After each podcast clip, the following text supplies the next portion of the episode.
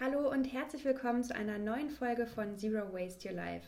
Wir haben länger nicht voneinander gehört, dafür habe ich heute direkt einen besonderen Gast für euch in der Episode. Und zwar stehe ich hier gerade mit Lars in seiner kleinen Werkstatt Lars, erzähl uns doch mal kurz, was machst du überhaupt in dieser Werkstatt? Das ist eine Werkstatt, in der ich relativ viele Dinge baue und vorbereite, wenn ich irgendwo hingehe, um zum Beispiel Veranstaltungen durchzuführen oder auch Workshops mit Kindern mache, in denen ich mit Kindern gemeinsam kreativ bin, aber dabei sind wir selbst auch noch nachhaltig. Das heißt, die Workshops erzeugen in der Regel keinen Müll, sondern haben andere, raffiniertere Techniken, Kreativität auszudrücken, als sagen wir mal Papier in Papierschnipsel und Restmüll zu verwandeln klingt sehr, sehr interessant. Heute bin ich vor allem hier, weil ich mit dir gerne über Pre-Use reden möchte. Was hat es mit diesem Begriff auf sich? Das bezeichnet was, was wir eigentlich fast alle, sagen wir mal, sowieso immer mal machen. Jeder von uns hat vielleicht schon einfach mal einen Backstein zwischen die Tür geschoben als schnellen Türstopper und hat nicht extra Türstopper gekauft und installiert. Und dieser Art, kreativ zu sein oder Dinge umzunutzen, habe ich immer gemacht. Und eines Tages saß ich vor Jan Körbes und der macht das auch ganz viel und der hatte sogar einen Begriff dafür. Und der nennt das nämlich Pre-Use. Und da dachte ich, das ist ja genial. Wenn man dafür ein Wort hat, kann man diese Technik gleich nochmal ganz anders äh, vorantreiben. Und der hat es selber auch gelernt von dem Architekturkollektiv Umschichten. Und die sagen zwar nicht Pre-Use, die reden von Pre-Cycling, aber gemeint ist im Grunde immer dasselbe. Und zwar, ich sag mal, was Umschichten zum Beispiel machen. Wenn die eingeladen sind, eine Veranstaltung zu dekorieren, dann gehen die in den Baumarkt und leihen sich die Baumaterialien aus. Also die kaufen die nicht, sondern zum Beispiel haben sie sich einmal 100 Holzstäbe ausgeliehen und daraus dann eine Eventinfrastruktur gebaut. Das heißt, die haben dann die Holzstäbe nicht zersägt, die haben da nicht reingebohrt, die haben die nicht angemalt, die haben Wege gefunden, damit zu arbeiten, dass die Holzstäbe dabei vollständig intakt geblieben sind. Und so konnten sie sie hinterher, als das Event vorbei war, zurückgeben in den Baumarkt, weil sie waren noch so wie vorher. Und das heißt Pre-Use. Das heißt im Grunde, man benutzt etwas auf eine andere Art und Weise, als es eigentlich vorgesehen ist. Also man nutzt es um, lässt es dabei aber vollständig intakt so dass es seinen ursprünglichen Nutzen noch weiterhin erfüllen kann. Ja? Man kennt ja so Projekte, wo man dann eine Europalette zersägt und dann wird daraus ein Stuhl und ein Tisch, aber dann kann man die Sache halt nicht mehr als Europalette benutzen. Beim Pre-Use hingegen, da geht es hinterher noch. Und wie unterscheidet sich jetzt Pre-Use vom Upcycling oder vom Reuse? Also Upcycling war, glaube ich, gerade mit der Europalette schon ein ganz gutes Beispiel. Aber wie unterscheidet sich das vom Reuse ganz konkret?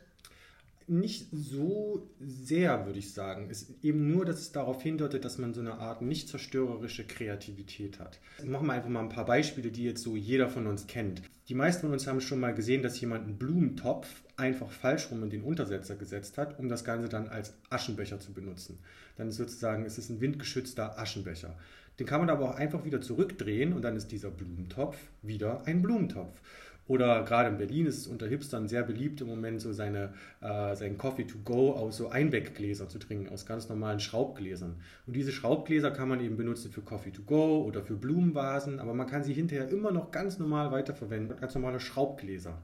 Und solche Arten der Kreativität, was man zum Beispiel oft sieht, ist so bei Bauwerken, sage ich mal, dass Leute da mit Spanngurten arbeiten. Umschichten arbeitet zum Beispiel sehr gerne mit Spanngurten. Man kann diese äh, 100 Holzstäbe prima irgendwie verspannen miteinander und dann werden daraus plötzlich Sitze und Regale und dann löst man die Spanngurte wieder und gewinnt eben die Spanngurte und die Holzstäbe wieder. Da gibt es unendlich viele interessante Beispiele, wenn man sich da mal so reindenkt. Bei mir in der Werkstatt unterm Tisch steht zum Beispiel so ein Schach Brett oder Schachspiel. Das sind alle Figuren aus Schrauben gefertigt, aus verschiedenfarbigen Schrauben. Man erkennt die aber prima, dass es sozusagen der König und der Läufer und das Pferd ist. Aber man kann eben diese Schrauben hinterher wieder gewinnen und ganz normal einsetzen als Schrauben. Die Schrauben sind davon nicht kaputt gegangen. Super cool. Ich bin ja gerade auf dem Weg in deine Werkstatt schon ein bisschen durch die Wohnung gelaufen. Vielleicht kannst du uns mal so zwei, drei Beispiele geben, wie du Pre-Use in deinem Alltag nutzt.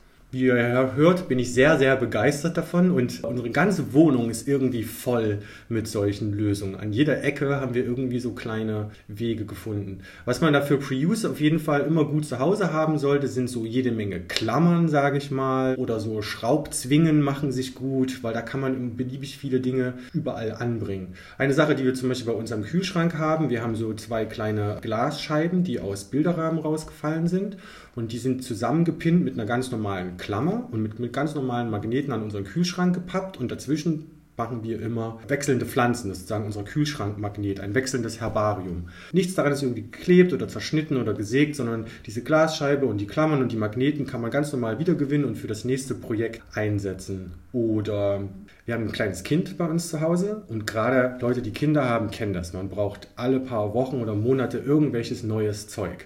Und dann muss man vielleicht im schlechtesten Fall was Neues kaufen und irgendwie einen Weg finden, wie man das alte Zeug entsorgen kann. Und das ist wirklich furchtbar.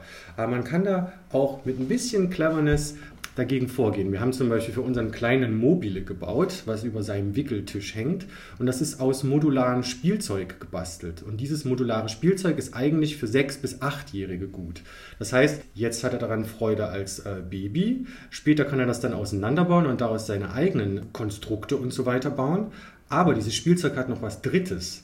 Und zwar ist das so ein Spielzeug, wie die meisten von uns das kennen, wo man Holzschienen hat, in denen sind Löcher drin und in diesen Löchern kann man das mit so Holzschrauben zusammenschrauben. Das heißt Baufix oder Heros. Ja, so funktioniert dieses Konstruktionsspielzeug. Und wir haben in unserer Wohnung aber auch noch jede Menge Möbel, die mit demselben Konstruktionsprinzip gebaut sind. Also der Abstand zwischen den Löchern ist in unseren Möbeln genauso groß wie der Abstand zwischen den Schienen dieses Holzspielzeuges. Und das ist nämlich genau drei Zentimeter.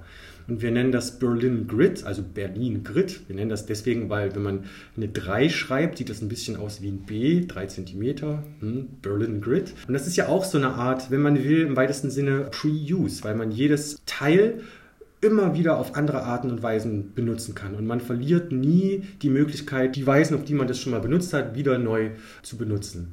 Das ist sozusagen so ein ewiger Kreislauf. Wir scrollen hier gerade parallel so ein bisschen durch den Blog-Eintrag von Lars zu dem Thema. Vielleicht kannst du uns bei der Gelegenheit schon mal sagen, wenn jetzt die Zuhörerinnen und Zuhörer noch mehr über das Thema und über Circular Economy, da sprechen wir auch bei anderer Gelegenheit nochmal drüber erfahren möchten, wo können Sie das tun? Ich bin eine Openness-Person, das heißt, ich werbe sehr für das offene Teilen von Wissen und Bauplänen, um zu einer nachhaltigeren Welt zu kommen. Und ich rede nicht nur darüber, sondern ich mache das und ich habe eine Webseite, auf der ich viele von diesen Maker-Projekten teile und die heißt mifactory.de. Man schreibt es M-I-F-A-C-T-O-R-I.de. Und da gibt es ganz viele, auch theoretische Artikel. Zum Beispiel gibt es einen schönen Artikel zu Pre-Use, der das mal grundlegend erklärt, aber dann auch ganz viele Artikel, die bunte Bilder mit vielen Beispielen zeigen. Aber auch zu anderen Themen findet man da interessante Informationen, vor allem immer bunte Bilder und Beispiele. Wir haben dieses äh, Weihnachten, haben wir so Pre-Use Weihnachtsengel verkauft auf dem Markt. Und zwar bestehen die aus Schrauben und Muttern. Man schraubt einfach so kleine Flügelmuttern und goldene Hutmuttern auf größere Ringschrauben drauf. Und wenn man das macht mit ein bisschen Kreativität, dann sieht das wirklich aus wie lustige kleine glänzende Engelchen, die man sich prima an den Weihnachtsbaum hängen kann. Aber diese Schrauben sind ja immer noch gut als Originalschrauben. Das heißt, man kann die Dinger wieder auseinanderschrauben und hinterher damit, was ich mal, seine Küche reparieren oder irgendwas ganz anderes zusammenbauen. Ja? Die Schrauben sind anders genutzt, als sie ursprünglich vorgesehen sind, aber können eben immer noch als Schrauben verwendet werden. Und vielleicht, um mal so eine Nachhaltigkeitsdimension davon zu erzählen, beworben haben wir das auf dem Weihnachtsmarkt als Klimawandel-Überlebenskit Weihnachtsengel. Warum? Weil wir haben gesagt, wenn der Klimawandel kommt und das Haus wegschwemmt, dann kann man die auseinanderbauen, in nützliche Schrauben und Muttern und daraus vielleicht nützliches Überlebensgerät herstellen. Wenn man so will, sind das Weihnachtsengel für Prepper. Und das weist eben so ein bisschen schon darauf hin, worauf wir wahrscheinlich gleich noch kurz kommen, wo Pre-Use auch wirklich mit Nachhaltigkeit und Müllvermeidung zu tun hat. Das wäre tatsächlich auch meine nächste Frage gewesen. Was hat Pre-Use für dich mit Nachhaltigkeit, auch mit Abfallvermeidung zu tun? Also super, super viel. Ein bisschen klang ja schon an, ja, dass wir hier viele Dinge für unseren Kleinen zum Beispiel bauen, aus Sachen, die er später noch benutzen kann und danach noch weiter benutzen kann. Das heißt, wir verhindern schon mal, dass wir viele Dinge wegwerfen müssen, weil man sie eben umbauen kann in das, was wir als nächstes brauchen. Das ist schon mal der erste Schritt.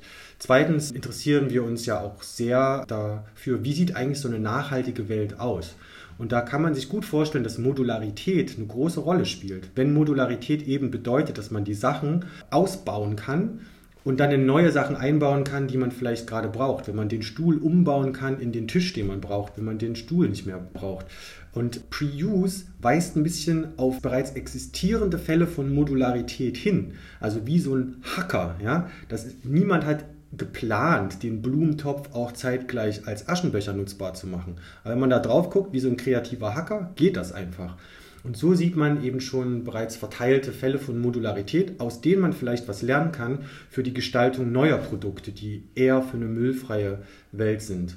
Und was uns beide, glaube ich, auch sehr begeistert daran ist, dieses, dass Pre-Use ja eben auch Reuse bedeutet und irgendwo deswegen auch Reduce, also dass man Dinge reduzieren kann. Wenn ich jetzt so einen Blumentopf habe, dann brauche ich vielleicht nicht extra noch einen Aschenbecher zu kaufen, sondern ich kann ja mal das eine Mal, wo ich im Monat vielleicht jemanden zu Besuch habe, der Raucher ist, dem stelle ich halt einfach meinen Blumentopf andersrum hin und danach kann ich ihn im Sommer über weiter als Blumentopf verwenden. Das heißt, ich muss schon mal keinen Aschenbecher kaufen oder irgendwie aus Alu einen schnellen bauen, der hinterher in den Müll wandert. Und wenn man sich das jetzt ein bisschen mit träumerischem Blick in die Gesellschaft vorstellt, kann man sich vorstellen, hey, dann können wir vielleicht sogar auf die Fabrik, in der die Aschenbecher produziert werden, ganz verzichten. Vielleicht reicht die Fabrik, die wir schon haben, in der wir Blumentöpfe produzieren. Können wir schon mal ein paar Fabriken wegstreichen. Und ich finde, dass dieses ganze Pre-Use, und deswegen bin ich so verliebt in dieses Wort, sage ich mal, äh, so gut darauf zeigt, wie man als Zero Waste Aktivist oder als nachhaltigkeitsinteressierter Mensch von vornherein an die Dinge herangehen sollte. Man sollte nichts kaufen, wo man nicht mindestens ein oder zwei oder drei oder viele Ideen hat, was hinterher mit dieser Sache Fruchtbares passiert. Also kaufe niemals irgendwas, wo du dir nicht ganz genau vorstellen kannst, was man dahinter alles noch Tolles mitmachen kann und dass man die Sache halt nicht wegwerfen muss. Das ist ja eigentlich der Spagat, die Grundübung für unser Nachdenken die ganze Zeit. Ne? Bei jeder kleinen Entscheidung, die wir fällen, fragen wir uns das vorher. Und Pre-Use zeigt einem das so gut, wie man sich diese Frage stellen kann und auf welche interessanten, schönen und fruchtbaren Antworten man damit kommen kann. Das ist ein mega schöner Ansatz. Ich habe ja in verschiedenen anderen Podcast-Episoden auch schon mal darüber gesprochen, wie man mit Zero Waste Geld sparen kann. Unter anderem auch mit dem Minimalismus-Ansatz. Ich merke bei mir zum Beispiel auch, ich stecke gerade mitten im Umzug ich habe eine super lange Liste geschrieben von Dingen, die ich gerne noch anschaffen möchte, weil ich sie super, super relevant fand in dem Moment. Und bin dann einen Tag später die Liste nochmal durchgegangen und habe mich gefragt, okay, was davon brauche ich wirklich, was davon habe ich vielleicht schon. Wir legen gerade zwei Haushalte zusammen. Am Ende hatte ich noch drei Dinge auf meiner Liste. Das heißt, es ist auch ein schöner Ansatz für euch. Wenn ihr das nächste Mal was anschaffen wollt, fragt euch einerseits, wie kann ich es danach weiterverwenden und außerdem, habe ich vielleicht was, was diesen Zweck schon erfüllen kann.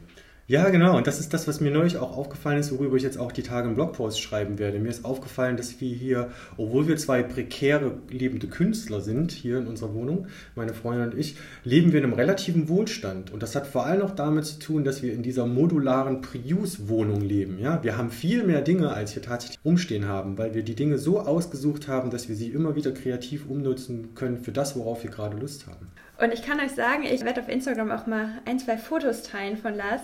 Es sieht super, super cool aus. Also ich kam hier vorhin rein und dachte mir boah, voll schön alles. Was ich damit sagen will, ist, ich habe vorher ganz oft den, den Gedanken gehabt, naja, so dieses Reuse und Upcycling und alles, das sieht ja manchmal auch so ein bisschen gebastelt aus. Zumindest sah das, wenn ich das versucht habe, oft so aus.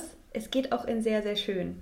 Und Inspiration gibt es ganz viel auf Lars Blog und ansonsten auch, ihr kennt die Tipps schon alle, auf Instagram, auf Pinterest. Gebt einfach mal Pre-Use und Upcycling ein. Wir haben es doch schon gesagt, aber das ist wirklich genau das, was man daran auch stark machen kann, dass es sozusagen diese non-destructive Creativity ist. Ja?